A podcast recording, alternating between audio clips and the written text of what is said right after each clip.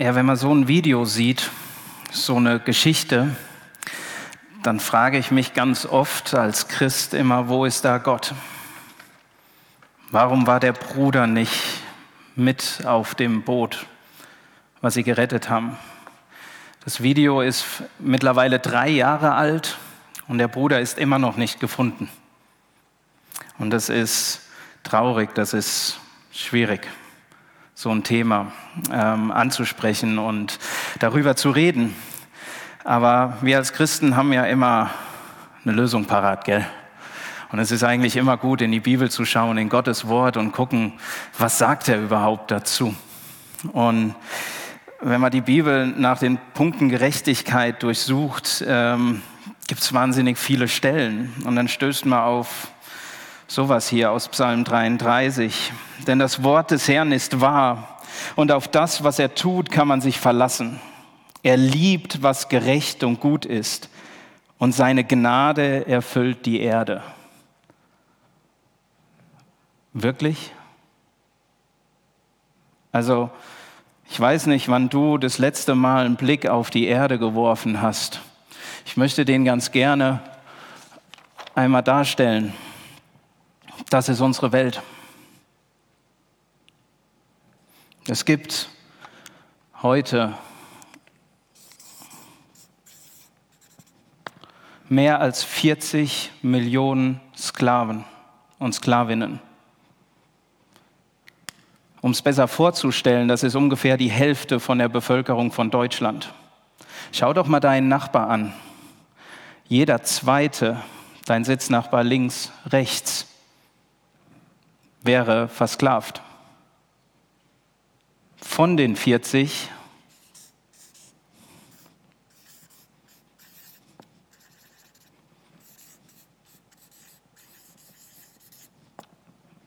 sind 10 Millionen Kinder. Wenn du dich jetzt mal durch den Saal guckst, kannst du mal machen, eins, zwei, drei, du bist nicht nur versklavt, du bist sogar als Kind versklavt.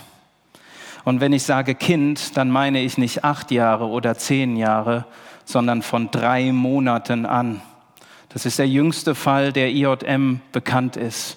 Eine Mutter, die in Thailand ihr drei Monate altes Baby online zu Sexhandel angeboten hat, um Geld zu verdienen.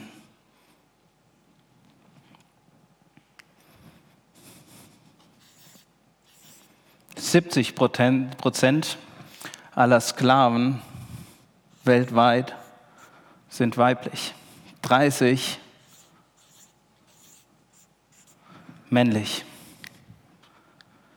Und das Krasse ist, wenn wir darüber reden, wie viel ein Sklave kostet, 80 Euro, ähm, wenn man das in Relation sieht, ist das, was durch Sklaverei erwirtschaftet wird als Gewinn,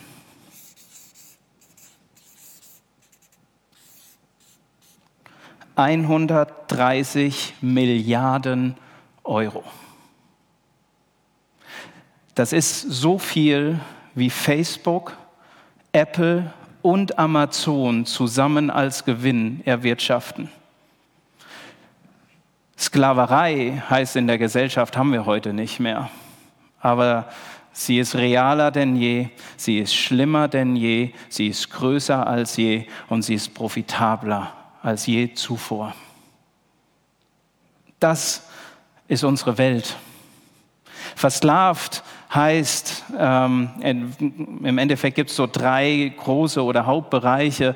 Ähm, der größte Punkt ist Arbeitssklaverei. Menschen, die genutzt werden wie Gideon, der ähm, fischen muss ja, oder in Ziegeleien arbeiten muss die Gründe dafür sind total unterschiedlich. Durch Betrug reingeführt ja, oder sich Hilfe gesucht, Geld geliehen.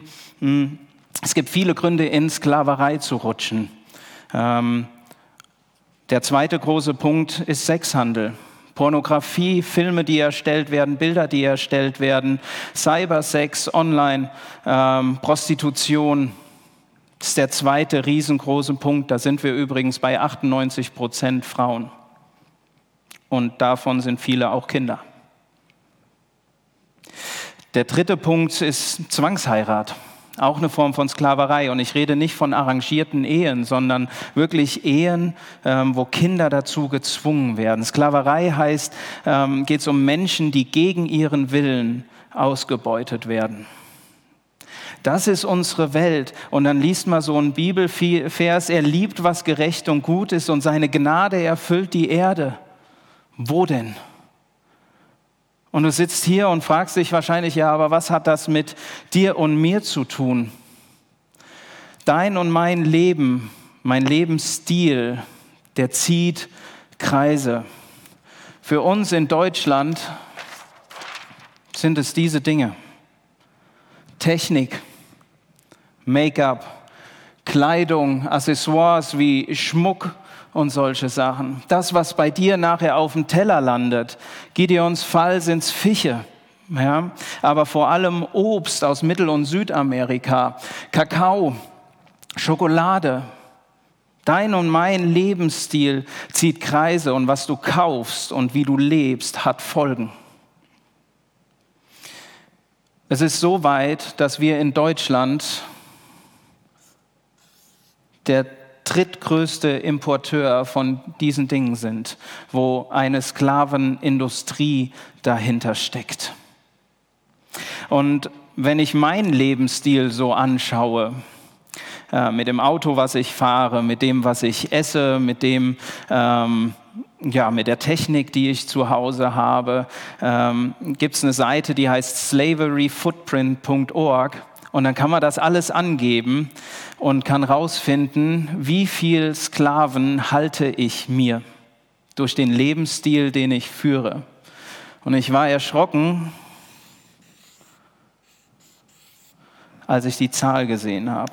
Ich, Tobias Meyer, halte mir 35 Sklaven durch die Art und Weise, wie ich lebe. Durch das Handy, was ich mir kaufe, durch die Kleidung, die ich trage, durch das Auto, das ich fahre, durch das, was ich esse. Moderne Sklaverei, und ich möchte, ähm, weil es viel, viel mehr Punkte an Ungerechtigkeit gibt als Sklaverei, den Begriff einfach Ungerechtigkeit nennen, ähm, betrifft uns nicht nur. Du und ich, wir fördern sie.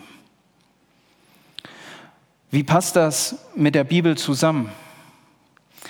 Ich glaube, wir müssen uns mehr als nur eine Stelle anschauen. Und wenn du zu Hause Zeit hast, dann öffne mal im Internet den bibleserver.com. Da gibt es ein Suchfeld, da kannst du eintippen Gerechtigkeit und kannst dir mal alle Stellen auflisten lassen in der Bibel, wo es um Gerechtigkeit geht.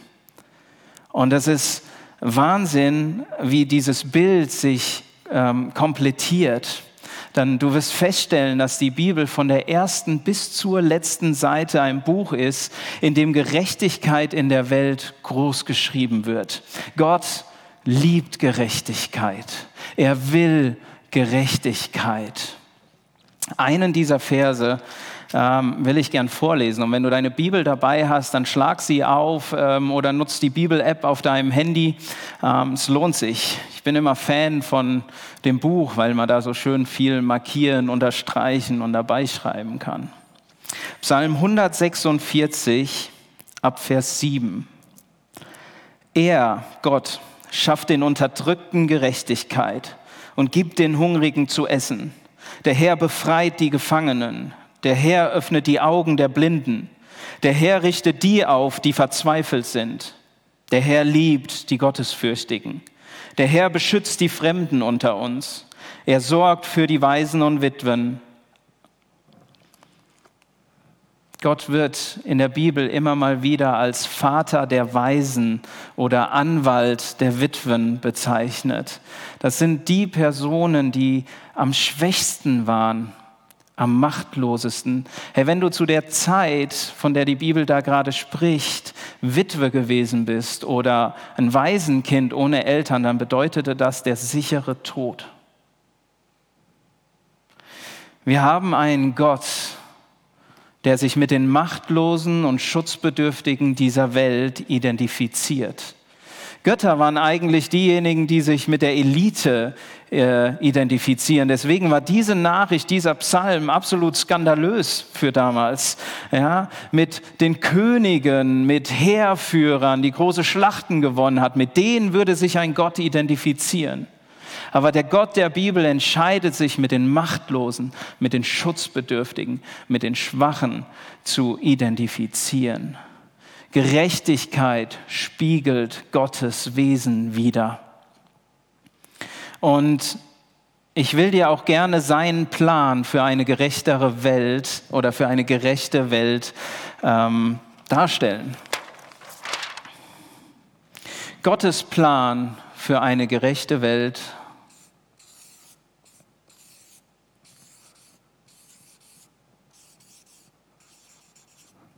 bist du. Und ich finde, das ist der größte Widerspruch, das größte Paradox der Bibel.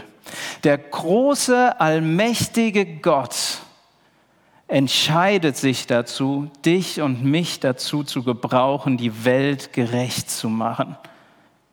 Und es gibt keinen Plan B. Du bist Gottes Antwort.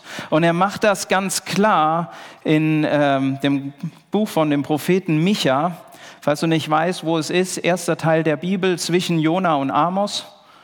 Aber zum Bibel haben vorne ja auch ein Inhaltsverzeichnis. Der ist so klein, den übersieht man manchmal. Micha 6, Vers 8. Es wurde dir, Mensch, doch schon längst gesagt, was gut ist und wie Gott möchte, dass du leben sollst.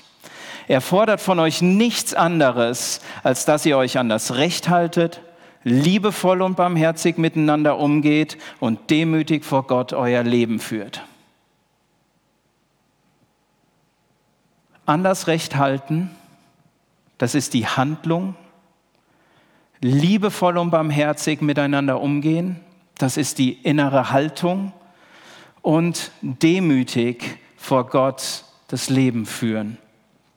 Die ersten beiden sind Dinge, die irgendwie scheinbar getrennt sind. Ja, das eine die Handlung, das andere die Haltung. Ähm, aber sie lassen, finde ich, sich sehr gut zusammenfassen. Wir sollen Gerechtigkeit üben, die aus einer barmherzigen Liebe entspringt.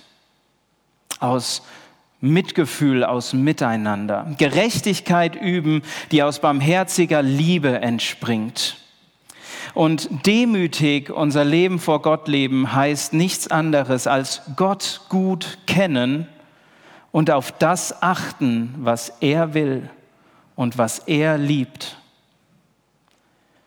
Demütig vor Gott leben heißt Gott gut kennen und auf das warten, achten, was er will und was er liebt. Und was will er? Sprüche 31, Vers 8. Hilf dem, der sich selbst nicht helfen kann. Schaffe denen Recht, die für sich alleine dastehen. Ja, hilf den Armen und Elenden und sorge dafür, dass sie zu ihrem Recht kommen. Das ist eine klare Aufforderung. Tim Keller sagt dazu, sie, die Bibel, belässt es dabei nicht bei der bloßen Aufforderung, Gerechtigkeit zu üben, sondern sie gibt uns alles, was wir brauchen. Motivation, Anleitung, innere Freude und Kraft, um ein gerechtes Leben zu führen. Die Welt, wie wir sie heute haben, die war nicht immer so. Und ich glaube, wir müssen eine ganze Ecke zurückspulen, um zu verstehen, wie Gott sich das Miteinander eigentlich gedacht hat. Am Anfang der Welt in der Schöpfung steht in 1. Mose, dass er den Menschen als sein Ebenbild geschaffen hat. Ein Bild ist ein Kunstwerk, es ist etwas, das hergestellt wird, da steckt Sinn dahinter. Wir sind kein Zufall, wir sind Geschöpfe, gewollt, geliebt, bewusst so gemacht. Und Ebenbild heißt, dass, dass wir Gott ähnlich geschaffen sind. Er hat ein Stück seiner Heiligkeit in dich und in mich reingelegt. Und deswegen besitzt jedes Menschenleben Würde. Alle Menschen besitzen diese Würde. Selbst die, die sagen, ich will mit Gott nichts zu tun haben und ihm den Rücken zudrehen. Übrigens baut da auch unser Grundgesetz drauf. Menschenrechte, erster Artikel, die Würde des Menschen ist unantastbar. Da steckt Schöpfung von Gott drin. Das finde ich richtig stark. Aber wenn wir die Schöpfung wegnehmen und der Evolutionstheorie hinten anhängen, und das irgendwie verdrehen und meinen, uns selbst erklären zu können. Wenn wir die Schöpfung wegnehmen, dann gibt es keinen vernünftigen Grund, sich für die Würde des Menschen einzusetzen und für Gerechtigkeit in der Welt zu kämpfen. Als Gott uns sein Bild aufstempelte, da wurden wir Wesen, die einen unendlichen, unschätzbaren Wert haben gedacht für eine Welt ohne Morde, ohne Beschimpfungen, ohne Fesseln, ohne Ausbeutung. So sollte es sein. Aber der Mensch, der Mensch entschied sich zu Ungehorsam. Er entschied sich dazu, seinen freien Willen zu nutzen, um selbst Herr zu sein. Und die Folge daraus ist, dass es den Bach heruntergeht, bis hin zu einem ewigen Getrenntsein von Gott. Dennoch können wir heute immer noch Spuren von der Schöpfung sehen, ja? Es gibt auf der Welt immer noch so einen Schimmer von dem, wie es gedacht war. Wir sind so mobil wie noch nie. Das ist der Wahnsinn. Ins Flugzeug steigen und einmal um die Welt fliegen. Wir können um den ganzen Erdball herum kommunizieren. Innerhalb von einer Sekunde landet die Nachricht bei jemandem auf der anderen Seite der Welt. Du kannst dir alle möglichen Produkte, egal von wo, direkt vor die Haustür liefern lassen. Hey, das ist, das ist genial, das ist groß, das ist Schöpfung. Unser Krankenhaus, unsere Ärzte, unsere Forschung, wir können immer mehr Krankheiten zumindest mal lindern, ja, manche davon auch heilen. Hoffentlich auch bald mit diesem Virus, der umhergeht, dass wir ohne Masken wieder mitsingen und Lobpreis machen können, uns in den Arm nehmen können und einfach wieder richtige Gemeinschaft haben können. Aber nicht alle Menschen profitieren von diesen Dingen. Die Menschen, die hinter den Produkten stehen, die du und ich uns anschaffen, sind vielfach müssen die in unwürdigen Bedingungen leben und arbeiten. Dabei sind wir doch 1. Mose 2 geschaffen, um zu bebauen und zu bewahren, zu beschützen. Wir sind aber nicht Eigentümer der Erde, sondern Verwalter. Hey, du hast dir nicht ausgesucht, wo, wann und als was du geboren wurdest. Vielleicht sagst du ja, das Geld, was ich habe, ähm, den Status, den ich genieße, die Follower, die du alle hast, ja, äh, das hast du dir selbst verdient. Das ist abhängig von dem Ort, von dem Jahrhundert, von der Familie, von den Fähigkeiten und Genen, mit denen du geboren wurdest. Nichts davon hast du dir ausgesucht. Du hast dir nicht ausgesucht, womit, mit, mit was für Hintergründen du geboren wurdest. König David, der reichste Mann von Israel, hat das erkannt und gesagt, denn alles, was wir besitzen, kommt von dir, mein Gott. Er wusste, dass sein Reichtum nicht sein Eigentum ist. Und wir denken so oft, das habe ich mir verdient das gehört mir. Ja, Hauptsache, ich habe es gut. Hauptsache, ich komme nicht zu kurz. Ich ertappe mich zumindest immer mal wieder dabei, ja, dass, dass ich diese innere Tendenz zum Ich habe. Hauptsache, ich komme nicht zu kurz. Unser Handeln und unsere Haltung zieht seine Kreise. Und das ist so ein bisschen der Nachteil, wenn man einen Mathelehrer einlädt. Bei Kreisziehen, da drehe ich immer ein bisschen durch. Kennt er vielleicht noch? Für diejenigen, die noch in Schule gehen, könnt ihr am Montag dran denken.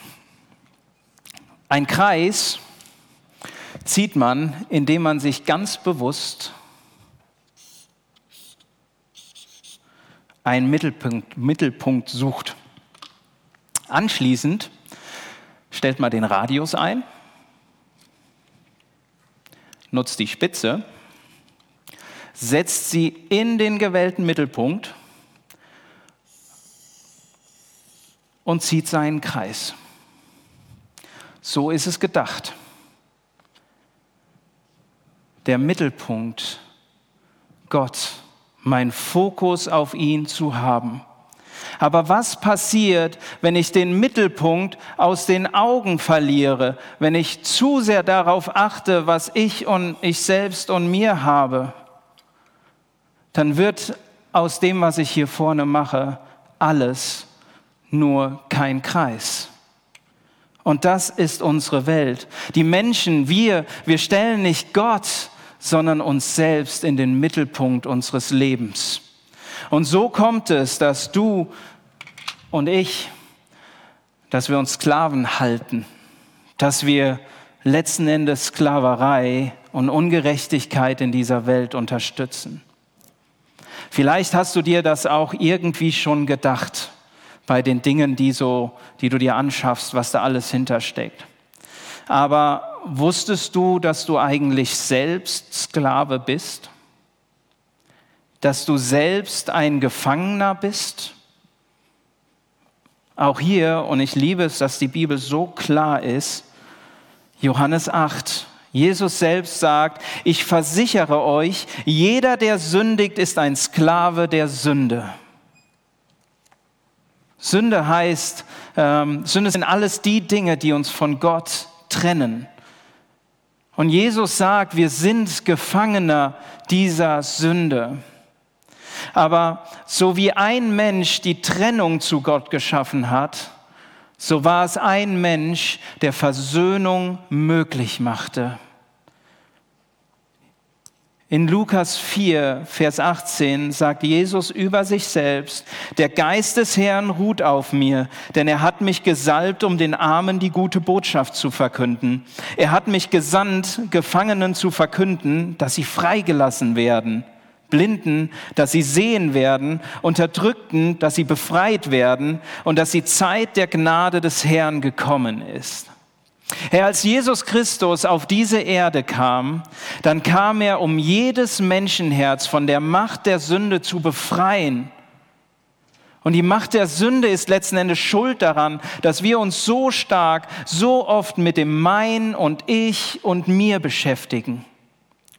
Dabei kam Jesus, um uns ein nagelneues Leben zu schenken, ein krafterfülltes, ein, eins voller Glauben, eins mit Mut für unsere Mitmenschen einzustehen. Das ist Gottes Gnade.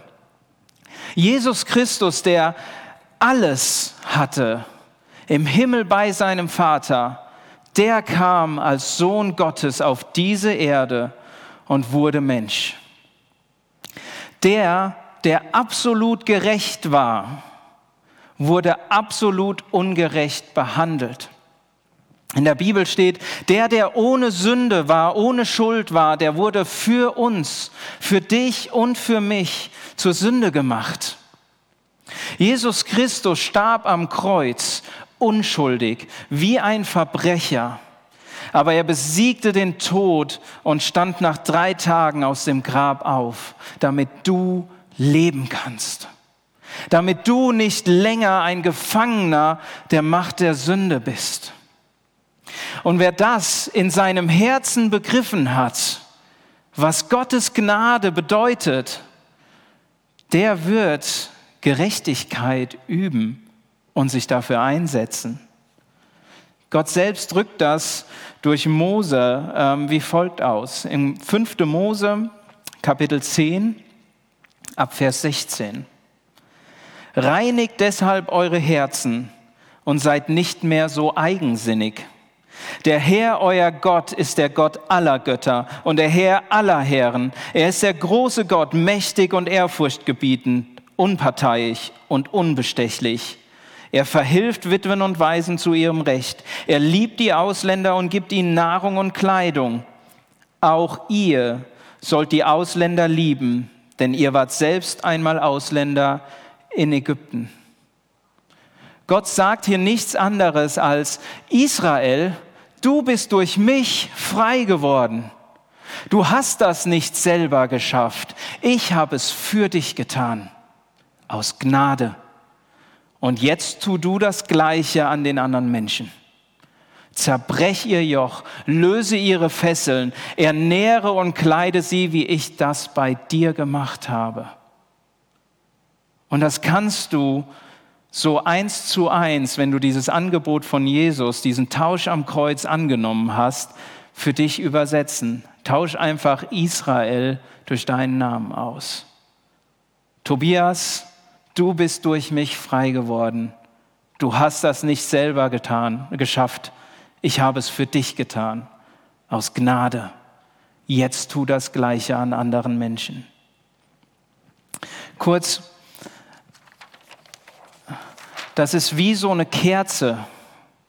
Du willst leuchten, du willst Licht bringen, aber das geht nur,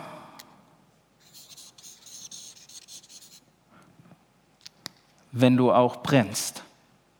Wer von innen nicht brennt, der kann nach außen nicht leuchten. Wer von innen nicht brennt, kann nach außen nicht leuchten. Hey, wenn du Christ bist, wenn du dieses Angebot von Jesus angenommen hast und du kein Herz für die Armen, für die Sklaven, Witwen, Waisen, die Schwachen, die ungerecht behandelten, die Unterdrückten, wenn du für die kein Herz hast, kann es sein, dass du das Geschenk, was Jesus dir gegeben hat, seine Gnade, noch nicht völlig verstanden hast?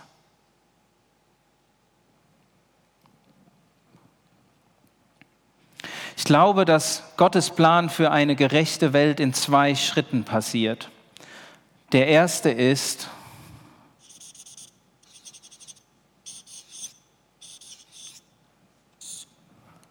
Jesus in uns. Er arbeitet an uns. Er macht uns zu Menschen voller Liebe, Glaube und Barmherzigkeit. Und das ist ein lebenslanger Prozess. Ich glaube nicht, dass wir den abgeschlossen haben werden, bis dass wir wirklich im Himmel sind. Aber er will an und mit dir arbeiten, wenn du dazu bereit bist.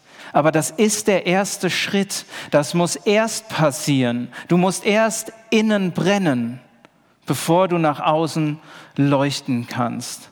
Und der zweite Schritt,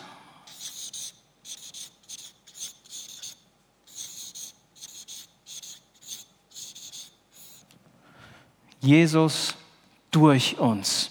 Erst nachdem er deine Identität geklärt hat, Kind Gottes ein zu hoch wertgeschätztes Kind des höchsten Gottes. Erst nachdem er das geklärt hat, leitet er dich in den Kampf gegen Ungerechtigkeit.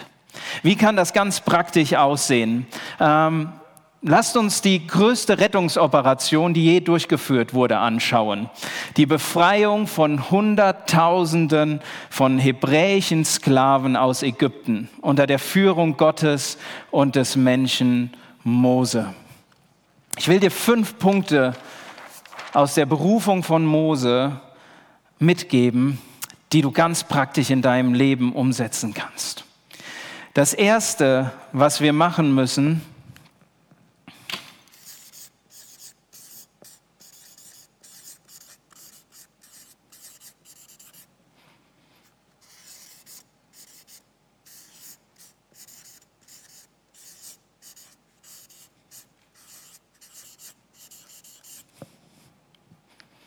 ist es aufmerksam zu sein.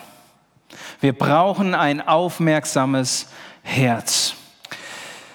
In 2. Mose 3, in Kapitel, ähm, ähm, in Kapitel ja, 3, 2. Mose 3, ab Vers 2, lesen wir von Mose, wie er als Schafhirte seines Schwiegervaters in der Wüste Sinai unterwegs war. Und er kommt an einem brennenden Dornbusch vorbei. Und das ist beileibe nichts Besonderes. Wir sind in der Wüste. Brennende Dornbüsche waren Alltag, die gab es zu Hunderte. Ja. Mose sah, dass der Busch zwar in Flammen stand, aber nicht verbrannte. Das ist ja seltsam, sagte er zu sich selbst. Warum verbrennt dieser Busch nicht? Das muss ich mir näher ansehen. Mose sieht genau hin. Er sieht diesen brennenden Dornbusch, denkt sich, es ist alles wie immer. Aber beim zweiten Blick, als er genau hinsieht, merkt er, der zerfällt gar nicht zu Asche. Siehst du genau hin? Oder zählt für dich der Preis? Hey geil, das T-Shirt kostet nur 3,99 Euro. Natürlich nehme ich das mit. Brauchst du direkt unbedingt das neueste iPhone, was rauskommt, oder tut es vielleicht noch dein altes? Schaust du genau hin, was hinter den Sachen steht und wer dahinter steht? Informier dich. Es gibt, und zwar, äh, es gibt so zwei Instagram-Accounts, die kann ich dir nahelegen, wenn du da aktiv bist. Ähm, der eine ist Stopp.sklaverei und der andere ist ähm, IJM-Deutschland. Da wirst du mit Informationen zu diesen Themen ähm, nicht überflutet, aber du erfährst davon, was außerhalb dieser Seifenblase in Deutschland, wie der Kevin das eben so schön ausgedrückt hat, noch passiert. Und dass es Hoffnung gibt, wie viele befreit werden, ähm, dass das tatsächlich einen Unterschied macht, wenn ich mich dafür einsetze. Informier dich, sieh genau hin. Bist du aufmerksam, so wie Mose es war, für das Reden Gottes? Mose ließ seine Schafe erstmal Schafe sein in dem Moment und widmete sich diesem brennenden Dornbusch, weil er einen heiligen Moment darin sah, weil irgendwas Übernatürliches vorging. Nimmst du dir Zeit für Gott? In deinem Alltag, in deiner Routine, erlaubst du Gott, dass er dir da reingrätscht und hörst du hin? Gottes Wort hat unglaublich viele Schätze offen für dich. Aber es ist mehr wie so ein Berg und so eine Goldader. Ich muss da den graben und wühlen, ähm, dass das irgendwie, dass ich das finden kann. Das geht nicht einfach so. Ich muss mir Zeit nehmen. Zeit im Gebet. Und das ist das Coole, die Bibel sagt dir nicht, wie das abzulaufen hat. Es ist kein, kein Einmaleins. Finde raus, was für dich passt. Wenn du morgens Mensch bist, nimm dir Zeit, morgens ins Gebet zu gehen und in Gottes Wort zu lesen. Wenn du mehr so die Nachteule bist, mach das abends. Oder immer mal kurz über den Tag verteilt. Es gibt dafür kein klares Konzept. Das ist total individuell. Wichtig ist nur, dass du aufmerksam bist und hinhörst, wenn Gott mit dir reden will. Das Zweite ist, dass du dir gewiss sein musst,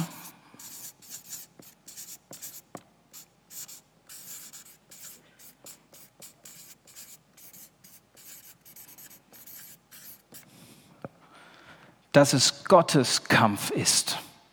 Wir brauchen diese tiefe Erkenntnis, dass du und ich an Gottes Seite kämpfen dürfen. Weil ich glaube, nur dann kann man in die Ungerechtigkeit der Welt schauen, ähm, ohne die Hoffnung zu verlieren. Als Mose hintritt und Gott zu ihm spricht, muss Mose sein Gesicht verhüllen, weil die Heiligkeit und die Intensität von Gottes Nähe so überwältigend ist. Und diese drei Sätze von Gott sind, sind so voller Leidenschaft, voller Mitgefühl und Kraft. Der Herr sagte zu ihm, ich habe gesehen, wie mein Volk in Ägypten unterdrückt wird, und ich habe ihr Schreien gehört. Ich weiß, wie sehr es leidet. Ich bin gekommen, um sie aus der Gewalt der Ägypter zu retten. Gott selbst wird aktiv. Es ist sein Kampf. Wir haben einen lebendigen Gott. Wir haben keinen stummen, keinen toten Gott, sondern einen auferstandenen Herrn und König, der sich für seine Kinder interessiert. Jesus selbst wurde ungerecht behandelt. Deswegen weiß er, wie sich das anfühlt. Deswegen kann er sich mit den Menschen, die unterdrückt werden, identifizieren. Und er selbst kommt, um zu retten auch heute noch. Der dritte Punkt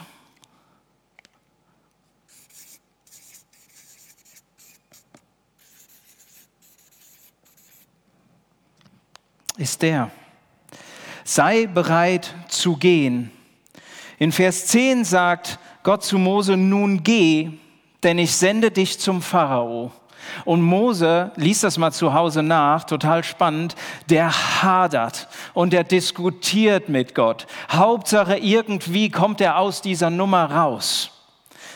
Und das ist vollkommen okay. Hey, du gegen das profitabelste, schnell ausbreitendste und bestorganisierteste Verbrechen der Welt? Das ist unmöglich. Aber Gott selbst kämpft an deiner Seite. Was wichtig ist und was er von dir möchte, ist eine innere Entscheidung. Ja, ich will gehen. Und ich glaube, dass wir genügend Gründe finden, da mit Gott zu hadern. Wie sollst du das deinen Mitschülern erklären, wenn du auf einmal ähm, dich für diese Sachen einsetzt? Deinen Freunden, Familie, deinen Kollegen? Ja? Was bedeutet das mit deinen Finanzen, wenn du dir nicht mehr einfach alles äh, Essen reinschaufelst, was günstig ist, sondern darauf achtest, wo es herkommt?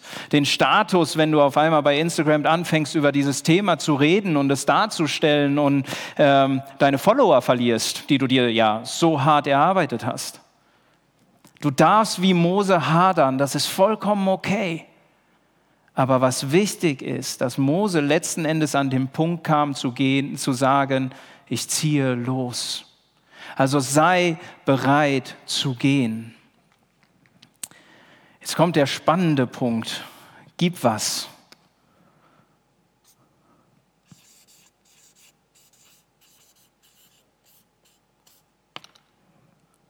Und ich glaube, dass jeder von euch zuallererst ans Geld gedacht hat.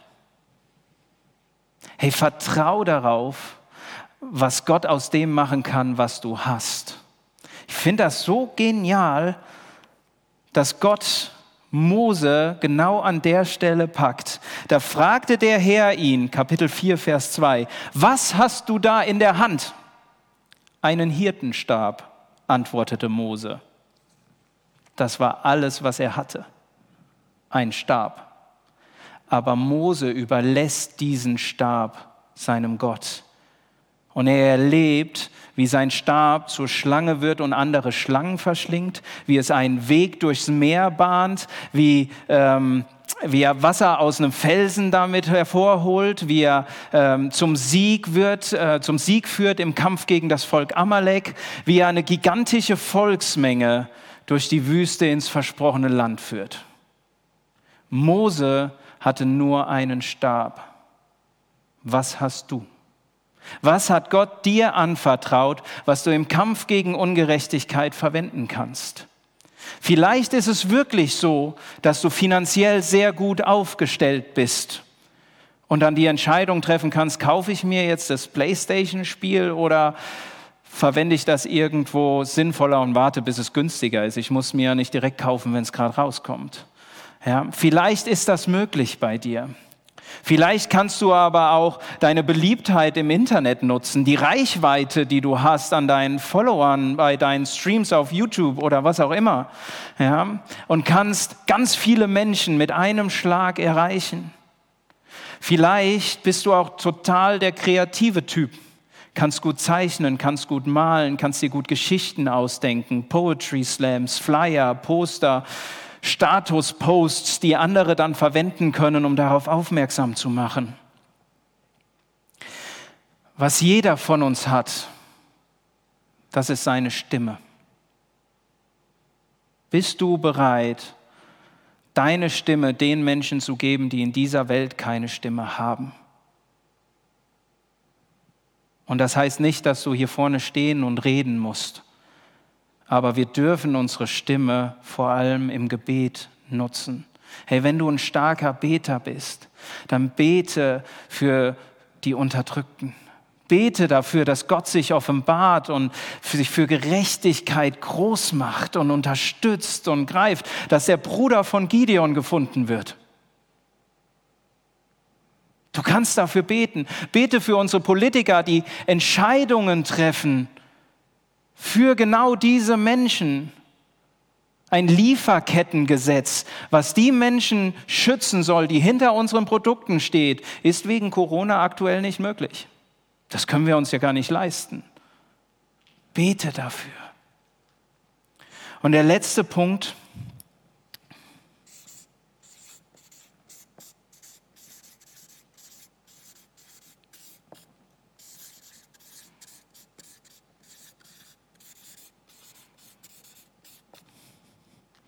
ist der auf Gottes Macht zu vertrauen.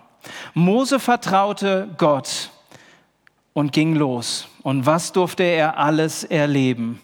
Die zehn Plagen und wie das Volk Israel beschützt wurde, wie sie in der Wüste täglich neu mit Essen versorgt wurden und das versprochene Land zu sehen. Er kommt nach all dem zum Schluss ähm, auf diese Worte in 2. Mose 15, überschrieben mit ein Siegeslied. Deine rechte Hand, o oh Herr, ist voll herrlicher Kraft. Deine rechte Hand, o oh Herr, besiegt den Feind. Willst du Gottes Macht sehen und erleben? Willst du sehen, wie die Dinge sich ändern, wie Unrecht Einhalt geboten wird, wie Sklaven frei werden? Dann sei aufmerksam Sei dir gewiss, dass es Gottes Kampf ist und du an seiner Seite kämpfst. Sei bereit zu gehen. Gib, was du selbst hast und vertraue auf Gottes Macht. Gott will mit dir gehen. Ich weiß nicht, an welchem Punkt du gerade stehst in deinem Leben. Ich weiß nicht, ob du selbst noch Gefangener bist und unter der Macht der Stunde stehst und dieses Angebot von Jesus noch nicht angenommen hast. Herr Jesus will dich heute frei machen. Das tust du, indem du mit Gott sprichst im Gebet, wie mit einem Kumpel, wie mit einem Freund. Und dann bring das, bring deine Schuld vor Gott und sag, ja, ich, ich bin Sünder, ich bin Gefangener. Herr, ich glaube an dich. Lad Jesus in dein Leben ein. Ich glaube daran, was du am Kreuz für mich getan hast. Und nimm Jesus in dein Leben auf. Und ich kann dir nur nahelegen, das, das mit jemandem zusammen zu machen ja, mit äh, jemandem, der dabei ist, der diesen Schritt schon getan hat, diesen Tausch anzunehmen, ähm, weil es einfach mega genial ist zu feiern und wir dürfen ja zwei Haushalte, passt, ja, ähm, aber vor allem auch, weil du jemanden hast, der dabei war, der dich begleitet, der dich mit dran erinnert, der die nächste, nächsten Schritte mit dir geht.